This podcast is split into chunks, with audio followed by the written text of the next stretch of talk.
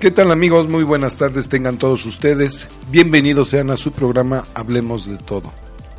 Con su servidor Josué Isaí. Bien amigos, hoy estoy un poco triste, melancólico por las noticias que está lanzando el sistema de administración tributaria. Nuestros queridísimos patrones, el SAT. Realmente el SAT este, hoy en día se está poniendo más agresivo que en sexenios pasados. Por un lado es bueno porque nos tiene que hacer reflexionar y nos tiene que hacer entender y comprender que debemos de tributar, pero conforme lo marca la Constitución, nos dice que el mexicano debe de tributar de acuerdo a sus posibilidades, no de acuerdo a las exigencias, desde mi punto de vista. Bien, vamos a dar comienzo en esta nueva emisión de una manera diferente. Nos vamos a poner un poquito romanticones, no, no, no, un, un poquito filosóficos. Pero al estilo de de Disney, ¿no? Vamos a utilizar la frase del querido Rafiki que nos dice, el pasado puede doler, pero de la forma en que lo veo, puedes huir de eso o aprender de eso. Si retomamos esta frase y la aplicamos a lo que hoy estamos viviendo con el sistema de administración tributario, vamos a remontarnos al pasado.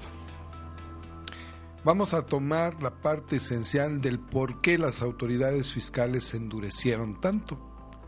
Vamos a recordar que entre los años 91, 92 más bien, 92 y medio, a mediados del 92 en adelante, empieza la, el cambio prácticamente de muchos contadores empieza a darse el saqueo del contador hacia el propio contribuyente. ¿En qué sentido? En ese sentido existía el jefe del SAT, que es la Secretaría de Hacienda. Entonces nos permitía pagar en efectivo. Ya existían tarjetas de crédito, ya existían cheques. Pero podíamos pagar en efectivo, tanto personas físicas como personas morales. Y ahí viene el exceso y la mordida en contra de los contribuyentes por parte de aquellos contadores, tanto viejos como muchos nuevos, que empezaron a defraudar al contribuyente no pagando sus impuestos. Solicitaban las cantidades y no las pagaban y presentaban en ceros. Unos presentaban en ceros, otros no presentaban ni siquiera una declaración. Entonces, ¿qué empieza a suceder? Que la autoridad competente, la Secretaría de Hacienda, empieza a endurecer los procesos. ¿Cuál es su primer paso? El primer paso es que el contribuyente se empieza a quejar de los contadores, de los profesionistas. Y con justa razón. ¿Y eso qué causa? Causa la primera fase de cerrar los círculos, de empezar a eliminar los vicios.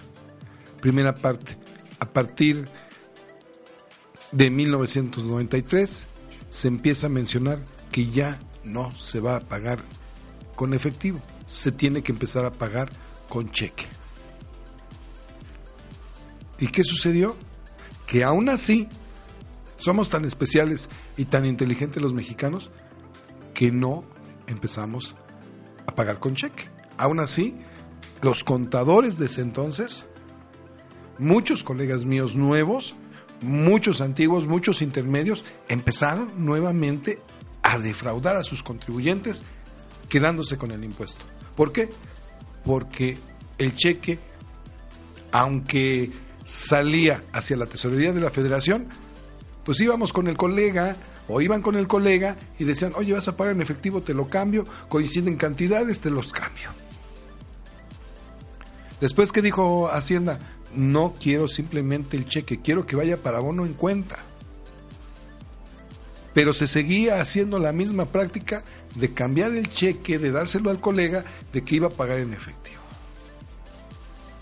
Llegó el momento en que el SAT dijo, cheque certificado. Ese fue el primer paso para empezar a cerrar el círculo vicioso. Ahora el segundo paso y final paso, ¿sí? Es ahora por parte de las empresas que están vendiendo lo que son las facturas. Antiguamente el SAT decía que cuando teníamos una factura que se compraba, que se adquiría, ¿sí? decía que eran operaciones inexistentes. Es decir, efectivamente tú tienes una factura, está validada por el sistema, tienes todos los requisitos. ¿Y qué sucedió? Que el problema que tienes contribuyente es que esa factura de 5 mil, 10 mil, 20 mil, 30 mil, de X pesos, no tiene el soporte económico. Es decir, no hubo el egreso por parte tuyo, cliente, y no hubo el ingreso al supuesto proveedor. Y ahí es una operación inexistente. Pero seguimos abusando, seguimos abusando. Entonces, ¿qué dice el SAT? Ok, ahora ya no van a ser operaciones inexistentes. A partir del primero de agosto cambia la terminación. Y ahora voy a ser más duro contigo, contribuyente el contador pasó a segundo lugar, porque de los 2000 hasta la fecha, ¿sí? Nos hicieron, nos empezaron a relegar los mismos contribuyentes por las malas mañas que muchos tenían, ¿sí? Pero hoy, hoy las malas mañas las tienen los contribuyentes por estar adquiriendo facturación. Entonces dice el SAT, ¿sabes qué? Ahora voy en contra de los contribuyentes que expiden esos CFDI y sobre los contribuyentes que las están adquiriendo. Pero ya no voy con operaciones simuladas. Ahora te voy a decir que se llama factura falsa. Nuevamente, factura falsa. No importa que el proveedor, vamos a llamarlo así, de dicha operación esté debidamente registrado, tenga el pago de sus impuestos, ¿sí? Haya recibido el ingreso, se compruebe el egreso. Si los conceptos a criterio del SAT no son equitativos, a lo que el cliente está pidiendo, se va a considerar factura falsa. Es una parte muy drástica, pero muy real. Vamos aquí a leer en el reportaje de una página del SAT que es muy buena, el contribuyente, y decimos, en agosto el SAT empezará a perseguir a los que compren facturas falsas.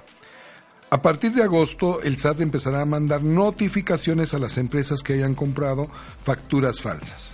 En agosto, el Servicio de Administración Tributaria empezará a perseguir a las empresas que deduzcan operaciones simuladas. Una factura falsa es igual a, cualquier comprobante fiscal digital por Internet. Es válida porque cuenta con los elementos formales y autorizados. El contenido de la factura falsa se presume verdadero y logra tener consecuencias fiscales.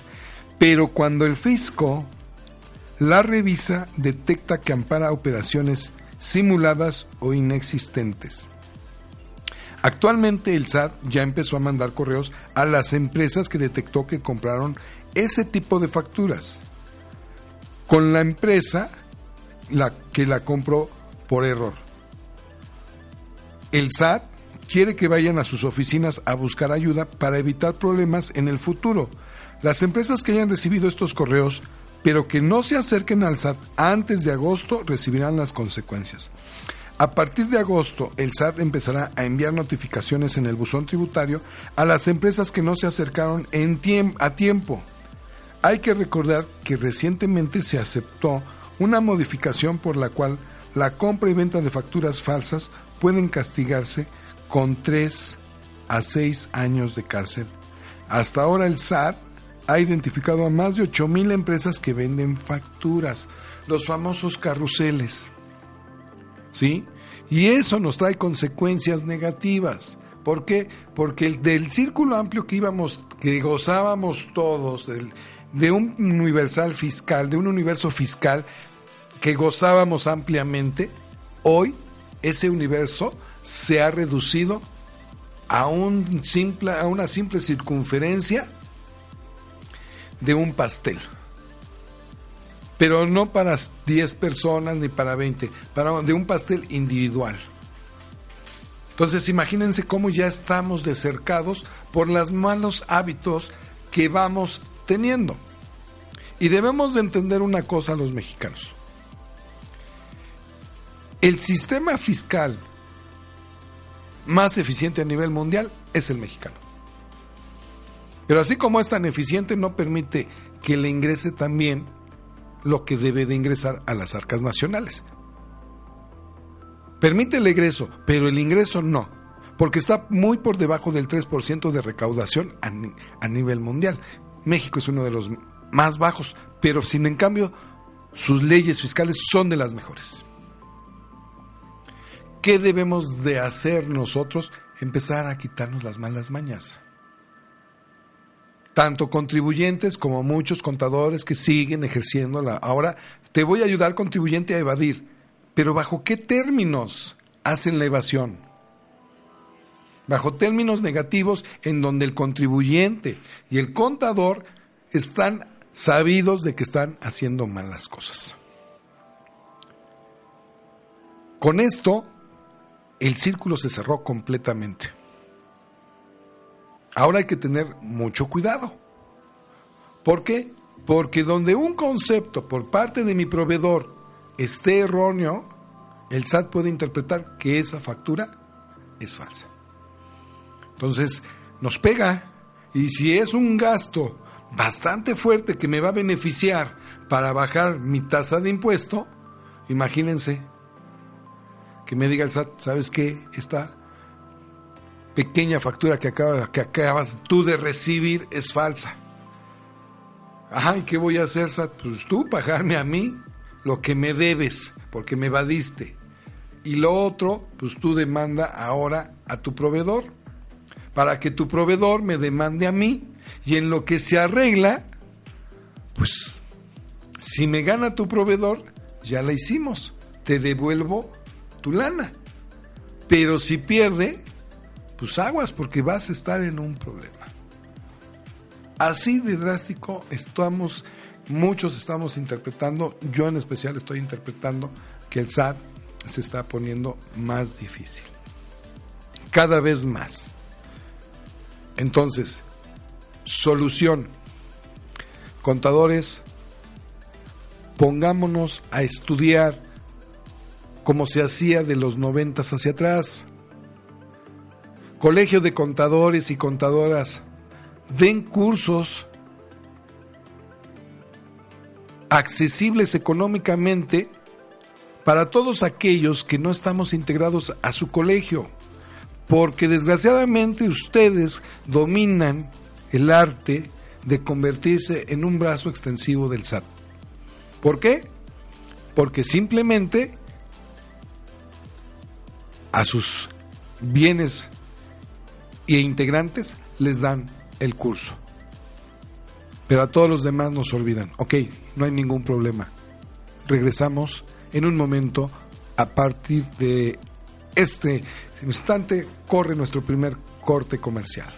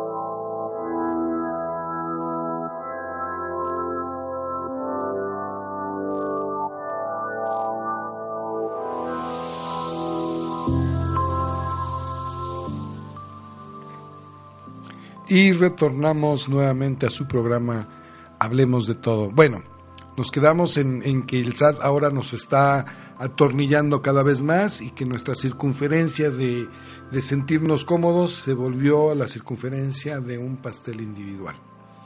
¿Por qué? Porque hemos abusado prácticamente de las concesiones y de la confianza que el gobierno nos tiene. Primero los profesionistas y ahora son los contribuyentes. Las ambiciones rompen el saco. Eso es un dicho muy, muy cierto aquí en México. Bueno, dijimos y estamos hablando sobre las facturas falsas. Pero primero que nada, vamos a saber qué es una factura falsa. Eh, se define a qué es, es un CFDI válido. Se puede decir que es una factura falsa porque su contenido es simulado. Vamos a definirlo correctamente. La factura falsa es igual a cualquier comprobante fiscal digital por Internet. Es válida porque cuenta con los elementos formales y autorizados, es decir, lo que nos marca la ley. Sin embargo, el Servicio de Administración Tributaria afirmó que la hace falsa el contenido, lo que estábamos platicando hace un momento. El contenido de la factura falsa se presume verdadero y logra tener los efectos fiscales. Pero cuando realiza una auditoría, el fisco detecta que ampara operaciones simuladas o inexistentes. Esto nos lo dijo la titular o la jefa del SAT, Margarita Ríos Farhat, al informar sobre un operativo que realizó la autoridad fiscal contra ciento factureras o empresas que facturan operaciones simuladas.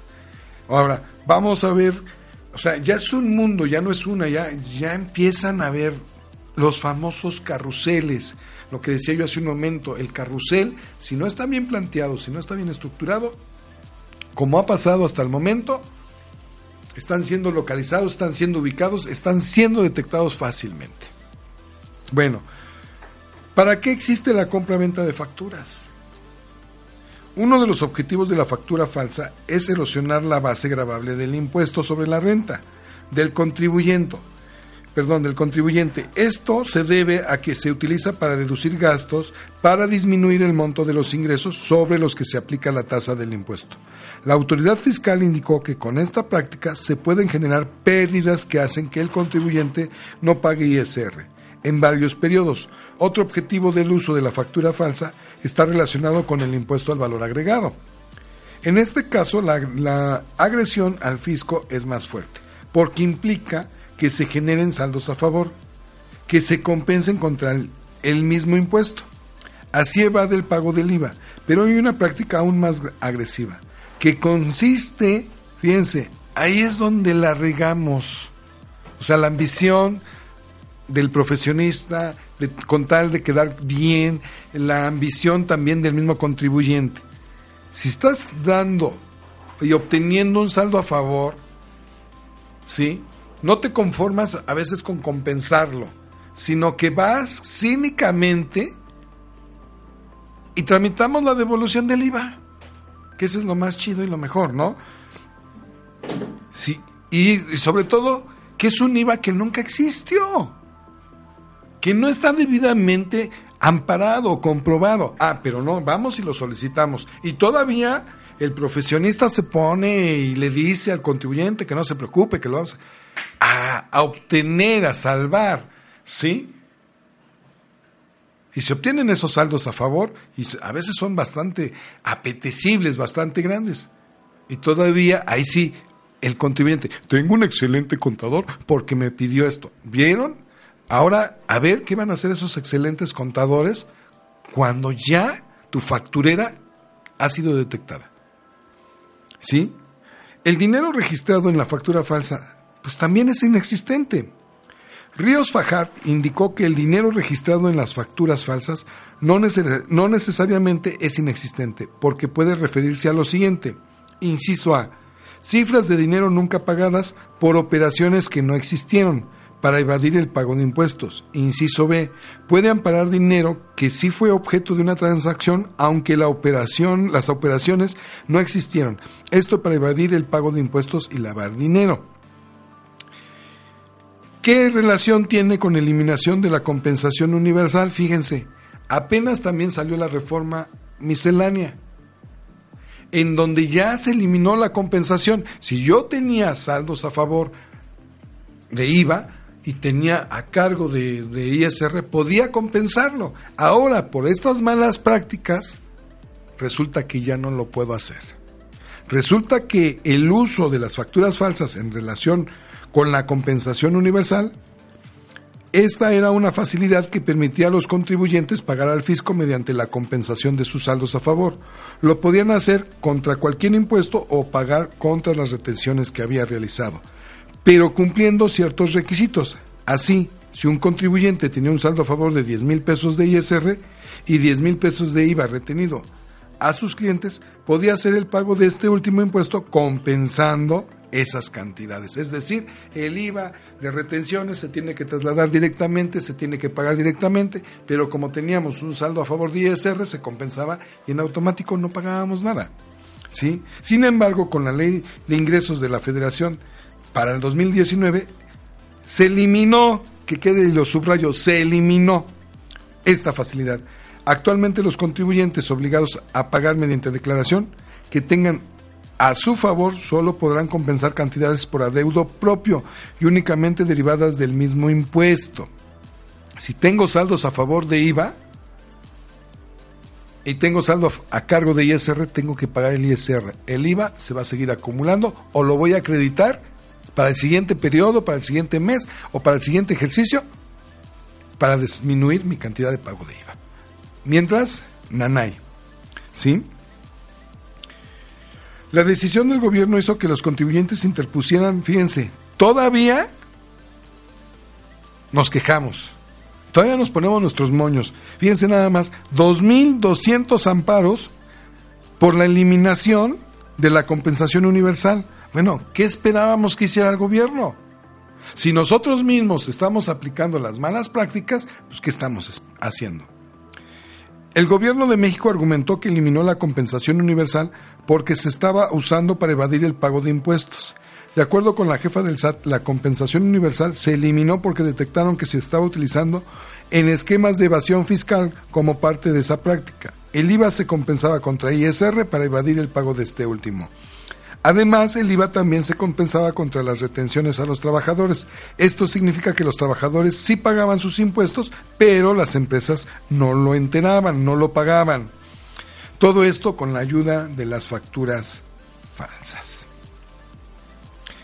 Gracias al fiscoanalista, la verdad, este, por este reportaje de que, mm, estamos aquí con en la página del contribuyente es una página muy buena, pero pues ahí nos está diciendo lo que está sucediendo ya. Entonces, ¿qué vamos a hacer? Bueno, pues tenemos que estudiar los profesionistas, los contadores, es momento de resurgir, es momento de aprovechar esta, este caos que se está dando, pero bien estudiados. ¿Por qué? La ley nos permite a nosotros poder realizar no una evasión, que quede claro, no una evasión, sino una disminución de impuestos. ¿Sí? Nosotros podemos realizar eso. Vamos a definir prácticamente lo que es, son las operaciones inexistentes. Ahí está la respuesta.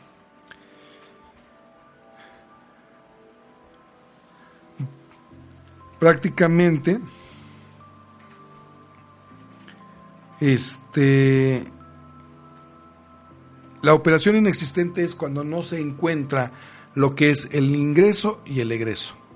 El egreso por parte mía, al sacar el cheque, y el ingreso hacia el proveedor, porque nunca entró ese dinero. Esas son las operaciones inexistentes. Bien. Entonces, ¿qué podemos hacer nosotros? La ley también nos establece que podemos deducir todo aquello que sea relacionado con nuestra actividad económica, con el objeto social. Aquí mucho ojo, fiscalistas. abogados. A lo mejor van a decir que yo estoy loco, pero el SAT también ya se metió el pie. Desde mi punto de vista, se está metiendo el pie. Porque, primero, antiguamente había requisitos fiscales para ser deducibles. Cuando era a papel, cuando se mandaban a imprimir las facturas, deberían de tener el nombre del contribuyente, su RFC, su código postal, su domicilio correcto, ¿sí? Esa era la primera parte. La segunda parte después se, se, anexó la cédula de identificación fiscal, ¿sí? Después la vigencia. Y así fue evolucionando hasta que llegó la, facturación electrónica. Pero ahora resulta que ya no tiene requisitos de, de ser deducible. ¿Por qué? Porque ya trae los requisitos de ley integrados. Entonces es deducible. Ahora, la ley misma nos está diciendo cómo realizar esa disminución de impuestos. Primer punto, todo es directo. Si analizamos bien, todos los gastos que llevamos a cabo son de forma directa. Lo comentaba yo ahorita con un cliente. Me dice, oye contador, mi ropa puede ser deducible. El SAT dice que no, yo les quisiera comentar a todos los del SAT, ahora que regresen de vacaciones, que cuando lleguen a las, a, las oficinas del módulo se quiten la ropa. Porque no es necesaria. Como ellos dicen que no es deducible, no es necesaria que lo ocupen. Pero ¿qué va a pasar? Pues que les va a dar vergüenza, les va a dar pena, o alguien va a llamar a la policía por, por faltas a la moral. Entonces, la ropa sí es deducible porque la misma ley me está diciendo. La ocupo de forma directa. Ahí les va, abogados, para que empiecen ustedes a pensar en mis locuras. Ahí les va, contadores fiscalistas, para que ustedes piensen en mis locuras. La ropa, perdón, es lo mismo, socio, accionista, que representante legal en una persona moral? Esa pregunta yo la dejo al aire. Desde mi punto de vista son tres fases distintas. Es cierto, la persona moral tiene un acta de nacimiento, que es el acta constitutiva, y tiene personalidad propia jurídica, pero que no puede aplicar de forma directa tiene que haber un representante legal. Ahí, desde mi punto de vista, el representante legal, no importa que sea socio de la empresa, son muy distintos personajes y que tiene que aprender a dividir el SAT. El SAT muy conchudamente dice, no, el representante y es socio, es su contabilidad aparte. No, señores yo quisiera también, ahí va la, otra locura. Si estoy mal, pues bueno, ya alguien hablará. Eh, ahorita voy a dejar el teléfono para que manden sus comentarios. Pero creo que desde el punto de vista legal son tres aspectos distintos. Entonces, el representante legal es aquel que está trabajando de forma directa para la empresa, reciba o no reciba un sueldo. ¿eh? Porque ahí también muy cómodamente, ¿qué hace el SAT? Ah, no, ¿sabes qué? Eso ya son dividendos. No. Porque es una personalidad muy distinta a lo que es el accionista o al socio, aunque sea la misma persona, son dos actividades totalmente muy distintas. Pero bueno, lo comentaba yo con el, contribuyente, la ropa del representante legal tiene que ser deducible porque vuelvo a lo mismo, la está ocupando para la realización de la actividad de la persona moral. O yo les pregunto, abogados, o yo les pregunto, contadores, o a los del SAT, ¿a poco cuando los del SAT, a poco cuando buscan a la persona moral, cuando llegan a la, a la empresa, que yo sepa, no llegan preguntando, oiga, ¿estará el patito feo SADCB? No. Llegan preguntando, ¿se encontrará el representante legal del patito SADCB. Porque la persona moral, aunque tenga su este, vida jurídica, su personalidad jurídica, no puede recibir notificaciones, no puede firmar. Es el hombre invisible que toma forma cuando sale el representante legal. Esta locura a mí me viene dando vueltas desde hace poco tiempo. Lo comenté con un amigo abogado, pero desgraciadamente este amigo, lo quiero mucho, lo estimo y lo respeto, y lo vuelvo loco también con tanta pregunta, sí, fue parte de, hace muchos años, de la autoridad y todavía tiene ese pensar, ¿sí? Pero me ayuda mucho en sus consejos y en sus palabras. Estas locuras ya se las puse a pensar. Pero ustedes qué opinan de mis locuras? ¿Es deducible la ropa del representante legal pagada con un cheque, pagada con una transferencia de la persona moral?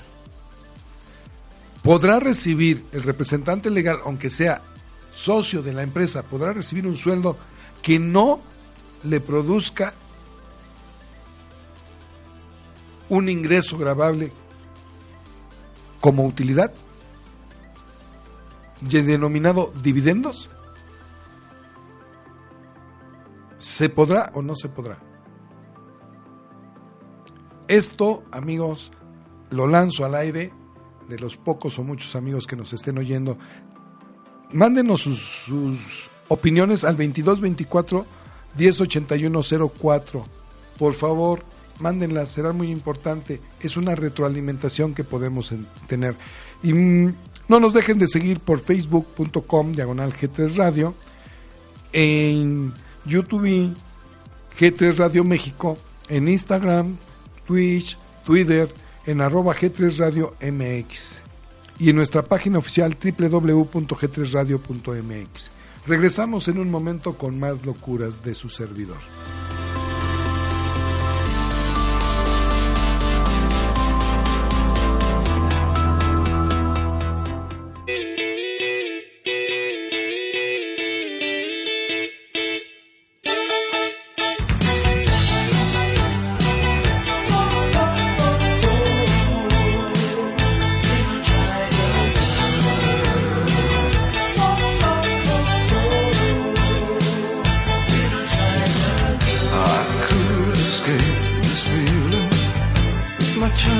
girl. I feel a wreck without my little China girl. I hear her heart beating loud as thunder. Stars crashing. I'm a mess without my little China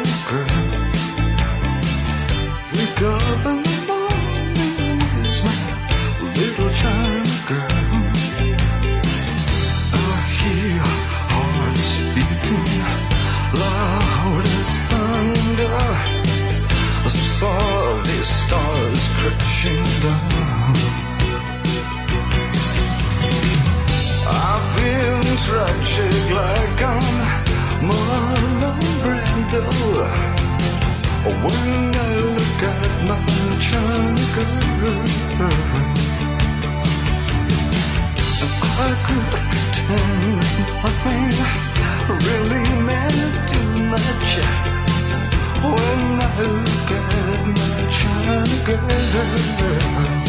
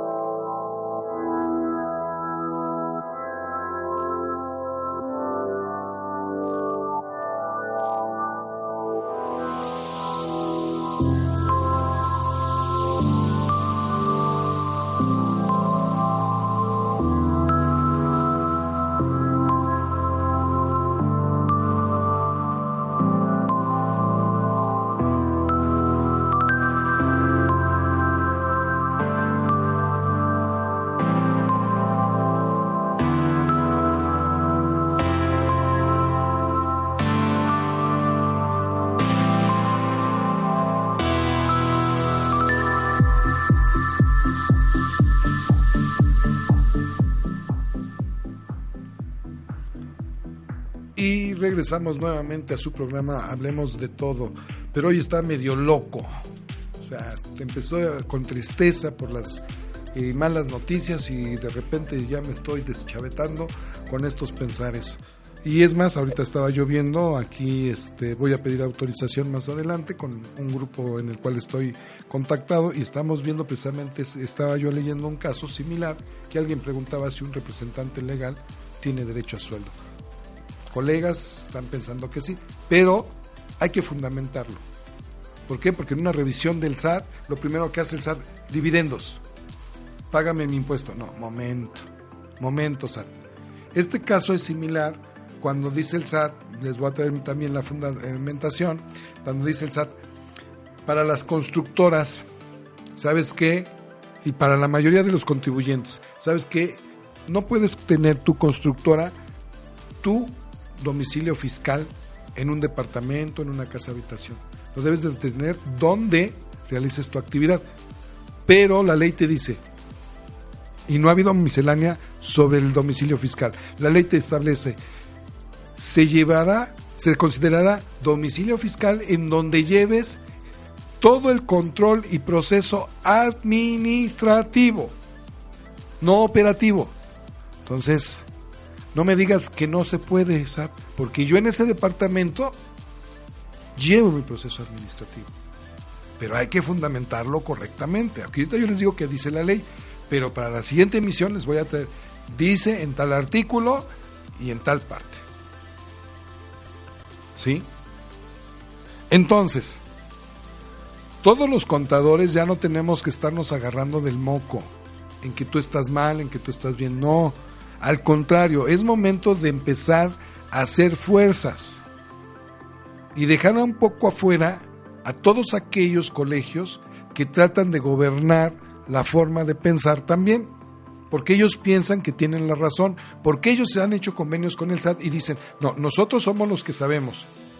No, señores, nadie sabe nada y nadie sabe mucho. Todos tenemos derecho a opinar. Ya es momento también que el SAT diga, no tengo por qué dirigirme a los colegios, porque los colegios, que yo sepa, no han hecho nada por defender al contribuyente hoy que vamos a los módulos. Perdón que me salga un poquito del tema, porque nos tienen a nosotros atrás y los contribuyentes enfrente. Perdón, pero es un estado de indefensión para muchos contribuyentes que no saben este todo el, mecanismo legal y, y proselitismo y dialecto fiscal, no entienden muchas veces. Y las preguntas que a veces les llegan a hacer no saben ni por qué ni cómo se la están haciendo. Y lo único que está haciendo la autoridad es causando un terrorismo fiscal. ¿Por qué? Porque de dónde salió tu dinero. Y si es un campesino que tuvo la idea de poner una empresa, una microempresa, pues vendió un terreno. ¿Y de dónde tienes el terreno? Pues me lo heredó mi papá. ¿Y por qué te lo heredó? Con esas preguntas absurdas yo no veo un bien, al contrario, al contrario, veo un mal. Lo mismo que el colegio, por eso digo, hay que dejarlo afuera y empezarnos a unir de forma independiente todos los contadores, independientes a los colegios. Y empezar a decir, oye, me parece tu punto, oye, hay que agregar esto, oye, hay que hacer aquello. No estar juzgando y criticando. Porque de nada sirve. ¿Sí? De nada sirve aperturar muchos canales si en el canal voy a atacar al colega que a lo mejor tenga razón en su locura. Veámoslo así. Cada locura puede ser un avance para modificar legalmente también la ley fiscal, para hacer deducible todo. Porque todo es directo. Yo la pregunta también que lanzo al aire. ¿Por qué? Si la autoridad competente sabe que quiere hacer todo deducible, ¿por qué no exige, por qué no hace campañas para que realmente autotransportes, mercados, em, este, se den de alta y emitan un comprobante, pero de una forma fácil? Es decir, simplemente proporcionenme así de sencillo. A ver, este autotransporte, no tiene el tiempo el chofer de emitirlo. Pero sí es fácil que me den un boleto en donde en lugar de traer un número de serie, traiga el RFC. Un boleto electrónico. Que traiga el RFC, que traiga el nombre del contribuyente y que traiga el sello digital. Con eso es más que suficiente. Eso yo lo puedo hacer deducible. Lo mismo en la persona que está en el mercado y que se vuelvan a las cuotas fijas y se va a obtener mayor ingreso. Hagamos todo deducibles, contadores. Peleemos por esa facilidad, por más bien no facilidad, peleemos por ese derecho de que todo sea deducible para el contribuyente. ¿Sí? No nomás lo que nos diga el Congreso del Estado, el Congreso Federal, no nomás ellos. También nosotros como ciudadanos, como contribuyentes, como pagadores de impuestos, tenemos el derecho de decirle al, legislador, a ver, momento, tú me estás limitando, me estás pegando en mis derechos y podemos ampararnos. Así como se dije que tenemos el cinismo o tienen el cinismo muchos de ampararse por lo que es este la compensación universal, porque muchos de ellos tienen la compra de facturas. Bueno, si el gobierno quiere evitar esto, fácil. Esto es bien sencillo, evítalo. ¿Cómo? Que todo sea deducible, porque hay que analizarlo, todo es directo. La pregunta que iba a lanzar antes de salirme del tema, ¿sí? Es la siguiente. ¿Por qué nada más el SAT me hace deducible el consumo de alimentos en lo que es un restaurante? Si yo no voy a, a comer al restaurante, yo me doy mi horario de ir a comer.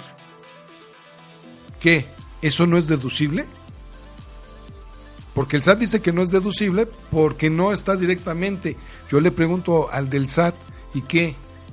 Si no comes en un restaurante, ¿no tienes la misma energía con el alimento que te preparan en tu casa? Digo, porque muchos trabajadores del SAT ya no salen a comprar, ya llevan su comida. Entonces, lo mismo tiene que hacer el del mercadito. Imponle un sistema, una impresora, como lo hicieron con las famosas cajas registradoras, ¿sí? Pues que le pongan un sistemita donde nada más vas a teclear el costo de la mercancía y va a salir y que la misma, el, aquí viene el Congreso, no voy a decir que todo va a ser deducible. ¿Sabes qué? El, el contador, la contadora, que es la que está trabajando, bueno, del 100% vamos a hacer deducible el 5%, el 20%. Ahí sí. Me lo puedes hacer deducible y ya sé cuánto voy a aplicar. Y ese 5% que voy a hacer deducible es el 5% que le vas a cobrar de impuesto, de cuota fija al del mercado. ¿Sí?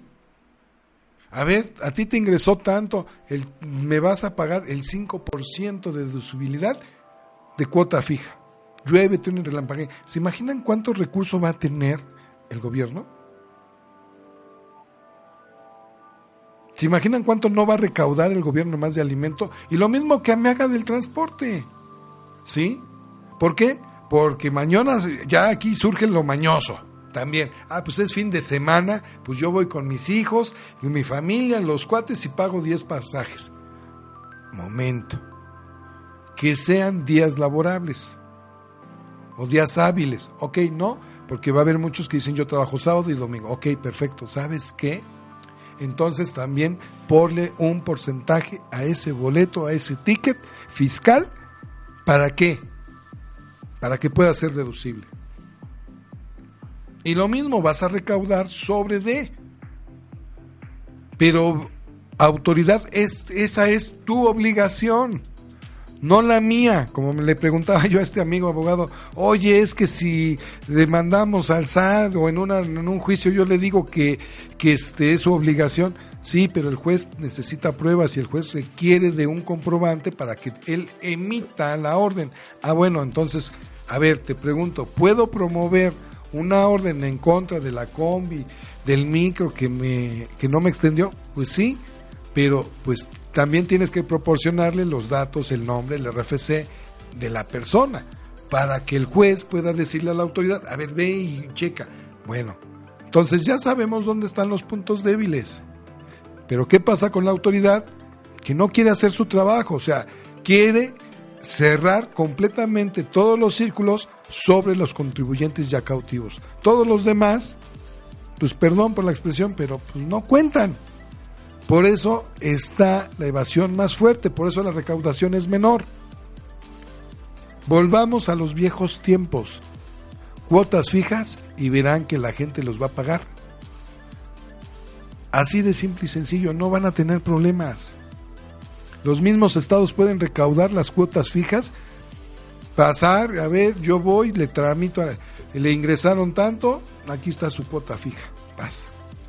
O sistemas contables donde ya, ahí sí, la situación del, del contribuyente pues, adquiera un sistema contable donde le determine de forma automática lo que va a pagar y le emita el formato de pago para que vaya a su banco y pague no para que haga una factura, no para que abra una cuenta con cheques, no, no, no, para que él vaya al banco a pagar. Eso es todo lo que necesita. Dos aparatos. Una computadora en casa y es más ni una computadora. Puede hacerse una impresora o una microcomputadora o no sé, un sistema que, mi querido Tech, hay sistemas pequeños donde puedes programar. Sí, ahí está. ¿Y, ¿Un qué, perdón? ¿Un Arduino? ¿En qué consiste antes de que me vaya?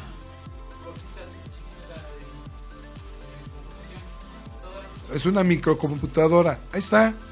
Entonces ahí podemos meter todo y en ese momento que me manden, puedo imprimir en casa todos los datos, los bajo, imprimo en casa en automático.